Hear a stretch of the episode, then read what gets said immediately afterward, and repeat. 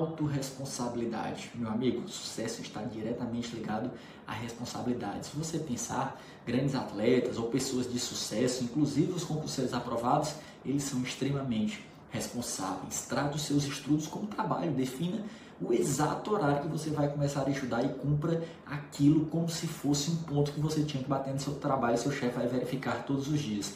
Se for o caso, peça a um familiar ou amigo para cobrá-lo. Já notou que quando você assume o compromisso com alguém é mais difícil você furar? Quando eu marco, por exemplo, de pedalar aos domingos, muitas vezes dá vontade de desistir. Mas aí, como eu marquei com um amigo, eu acabo não desistindo, acordo cedo e vou lá, né? É, é, isso está ao seu alcance, essa responsabilidade está sobre o seu círculo de influência. Você vai precisar dela, vai precisar de disciplina. O que é, que é disciplina?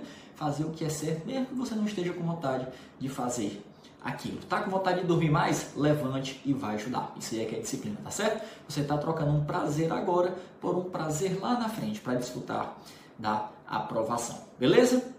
Você precisa ter conhecimento de que é necessário compromisso com o processo, com o dia a dia. É o dia a dia que vai te levar até a aprovação. Outra coisa ligada à responsabilidade, autodomínio. Você precisa se autodominar. Tem que estudar? mas fica tentado a ver uma série do Netflix. Esquece Netflix e vai estudar. Beleza? Autodomínio.